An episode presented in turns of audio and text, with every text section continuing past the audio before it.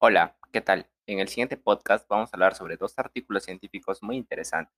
El primero es el impacto del proceso de desarrollo de software ágil sobre la calidad del producto de software, escrita por Parita Jain Aun Sharma de la Universidad Amity de la India. Como sabemos, desarrollar un producto de software de calidad es una necesidad esencial para la industria del software. Por lo tanto, es importante definir un proceso de desarrollo de software adecuado para que nos dé un producto de software de calidad siendo ágil una de las metodologías más rápidas para el desarrollo de software, ya que nos permite entregar un producto de calidad que esté, esté al lado del cliente. El objetivo de este podcast y de este artículo es de discutir sobre el impacto del proceso de desarrollo de software ágil en la calidad del producto de software. Remontemos un poco a la historia. A diferencia del proceso de desarrollo de software tradicional, que sigue un concepto de fase secuencial desde inicio hasta el final, donde una fase se tiene que terminar para seguir la siguiente, como lo son, por ejemplo, el método de cascada. Pero todos estos no contemplan una respuesta a los cambios en los requisitos, a diferencia del enfoque ágil, que es un método iterativo e incremental, donde cada fase definida se ejecuta dentro de una serie de pequeños ciclos iterativos. Esto proporciona un producto entregable para el cliente. Además, este es de un tipo de desarrollo rápido y sostenible en comparación del desarrollo tradicional, ya que Ágil permite la interacción con el cliente en todos los procesos con la adaptabilidad de los cambios requeridos. Ya viendo todas estas ventajas, ¿cómo se desarrolla la calidad, cómo se relaciona la calidad de producto de software con el desarrollo? Ya que como sabemos, la calidad es el grado de satisfacción del cliente cuando un software cumple con los requisitos especificados o en este caso cumple con sus necesidades. Como sabemos, el desarrollo ágil tiene cinco fases, que es el análisis de los requisitos, diseño del software, la implementación del software y las pruebas del software. Ahora vamos a explicar cómo en cada una de estas fases está involucrada la calidad del producto de software. Así que lo vamos a explicar como si estuviéramos mapeándolo en un cuadro. Comenzando con la primera fase, que es el análisis de los requisitos. En esta fase definimos tras varios métodos y sesiones cuáles son los requisitos de los usuarios. Recopilamos historias de usuarios, requisitos funcionales y no funcionales. Pero, ¿cuáles son los atributos de calidad que están presentes en esta fase? Pues son, la primera, la funcionalidad, que representa la capacidad del producto de software para proporcionar funcionalidades que satisfagan o satisfagan las necesidades requeridas desde un punto de vista funcional. Otro es la fiabilidad, que es la capacidad de un sistema de desempeñar las funciones correctamente. Hagamos un ejemplo. Un usuario tiene un sistema que sirva para el estudio del mercado. El software debe proporcionar datos exactos para que el usuario se sienta seguro y confíe que los datos que está viendo le servirán para tomar las mejores decisiones. Otro punto es la mantenibilidad, que es la capacidad del software de ser modificado sin afectar al resto de los componentes del sistema. También la escalabilidad, que es la capacidad de que el software pueda escalar. Ahora pasamos a la siguiente fase, que es la fase del diseño, donde se define cosas como el total de sprints o la arquitectura que se va a utilizar.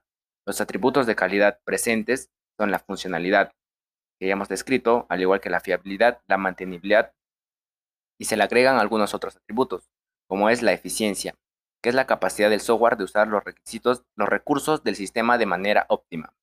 También la reutilización, que es la capacidad del sistema o parte de, este sistema para que se pueda usar en otro proyecto. Y la portabilidad, que es la capacidad de que el sistema sea transferido de un entorno operacional a otro. En la fase de implementación, donde se codifica el sistema, están presentes los siguientes atributos de calidad, que ya se mencionó, como son la fiabilidad y la mantenibilidad. En la fase de, en la fase de pruebas, donde se revisa si la codificación es aceptable o no, están presentes los conceptos de funcionabilidad, viabilidad, mantenibilidad, portabilidad y rendimiento. Por último, en la fase de mantenimiento, donde se da soporte al sistema, están los conceptos de eficiencia, viabilidad y mantenibilidad. En conclusión, la calidad de software juega un papel importante al realizar un proyecto, y el desarrollo de software consta de cinco fases que se deben que deben adaptarse a los estándares de calidad durante todo el desarrollo. A través de varios estudios se ha demostrado que cada atributo de calidad es importante en la perspectiva de tener un producto de calidad. Y para incorporar cada factor de calidad en el desarrollo de software, los atributos de calidad deben mapearse con los atributos del proceso de desarrollo de software ágil y así viceversamente. Continuando con el podcast, vamos a presentar el artículo número 2, titulado Metodologías ágiles para desarrollar una contabilidad de producción. Un sistema para la industria del petróleo y el gas, escrita por April Grewal, Frank Maurer, por la Universidad de Calgary. Production Accounting Solution, PAS. PAS son sus siglas.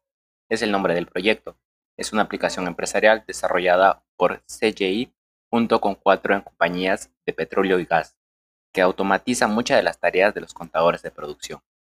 La empresa ha realizado varios intentos previos, cada uno con métodos no ágiles para comenzar el proyecto PAS, pero todos fracasaron. Dado el creciente número de casos de éxito de ágil, los arquitectos de PAS decidieron utilizar prácticas ágiles en el desarrollo de la solución. La solución de contabilidad de producción, como es la traducción en español, nació de la necesidad de reemplazar cuatro sistemas heredados, cada uno de los cuales se desarrolló hace más de una década.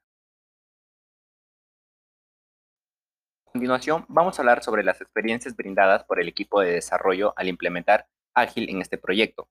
Con respecto a la tecnología y los métodos, ellos utilizaron Java 2 Enterprise Edition, utilizaron Oracle con el backend de la base de datos, Eclipse fue adoptado por la plataforma de desarrollo y eligieron el sistema de control de versiones concurrente para el control de versiones. Un indicador de que Ágil era perfecto para el proyecto fue porque el proyecto era grande y complejo por naturaleza, y la mayoría de las áreas eran nuevas para para el equipo de desarrollo. Y las metodologías ágiles eran adecuadas para mitigar todos estos riesgos potenciales. Ellos eligieron la programación extrema y Scrum porque la idea de que los desarrolladores se comuniquen con los usuarios comerciales a través de historias y desarrollen el sistema en pequeños fragmentos fue muy atractiva. Sin embargo, hubo una oposición inicial a la programación por pares, que es la característica de XP, ya que se consideró muy costosa, así que tuvo que negociarse para ser adoptada. Decidieron desde muy temprano que el proyecto llevara a cabo reuniones diarias de Scrum para gestionar el progreso de los sprints y la acumulación de sus productos. Otro punto, el desarrollo basado en pruebas fue parte importante en el proceso de desarrollo. Una de sus reglas de desarrollo fue que no se registrara ningún código fuente sin las pruebas que lo acompañen. Decidieron al comienzo del proyecto no lanzar el sistema en producción después de cada sprint. La razón de esto fue porque PAS era un sistema de reemplazo con la intención de reemplazar todos los sistemas que han estado en producción durante 10 a 20 años. Y si bien hay estrategias disponibles para incorporar gradualmente un nuevo sistema y eliminar gradualmente el anterior, todos tenían costos elevados de implementación. Con respecto a los recursos humanos, durante el primer año el equipo de desarrollo era pequeño, comprendía de 8 a 10 desarrolladores en el mismo número de empresarios. El proyecto alcanzó su número máximo de desarrolladores en julio de 2006. Con respecto al escalado de las prácticas ágiles, a medida que el equipo crecía, las reuniones diarias de pie se volvían más largas y perdían el enfoque. Se decidió que cada equipo tendría su propia stand-up individual y los líderes del equipo tendrían un Scrum of the Scrums para discutir los problemas entre los equipos que surgen. Con respecto al funcionamiento de los equipos, a medida de que el proyecto crecía, los equipos seguían siendo ubicados en el mismo piso, pero trabajaban en grupos de equipos separados. Cada equipo tenía su propio grupo de representantes, desarrolladores y evaluadores, pero si ellos tenían alguna duda, podrían ir a otro equipo y preguntar, y así obtener retroalimentación. Ahora veremos el escalado ágil con respecto a la productividad. En total se realizaron 32 sprints. Algunos puntos de especificar son, es que la cantidad de código de prueba siempre fue mayor al código de producción. Para cada línea de código de producción había entre 1.3 y 1.6 código de pruebas. Cuando se agregaron nuevos miembros, la productividad del equipo disminuyó. Los desarrolladores experimentados tendrían que emparejarse con los nuevos desarrolladores, y hicieron que su productividad disminuyera. Una vez que los nuevos miembros del equipo se familiarizaron con el proyecto, la productividad del equipo volvió a subir a nivel medio. Conclusiones. Paz demuestra que la metodología ágiles como XP y Scrum se puede escalar a equipos de más de 40 integrantes. Cuando Scrum para todo el equipo se estaba volviendo difícil de manejar, se dividió en un Scrum de Scrums, donde los líderes del equipo se reunían para discutir los resultados de los Scrums de sus equipos individuales. Es importante que los responsables de la toma de decisiones empresariales comprendan que el desarrollo de software es un proceso único y desafiante. Los enfoques ágiles traen cambios radicales en la forma en la que se ha desarrollado el software. Puede parecer que la programación por pares es costosa y que no tener documentación es un problema, pero cuando se tiene en cuenta todo, las ganancias a largo plazo son muy sustanciales. Muchas gracias.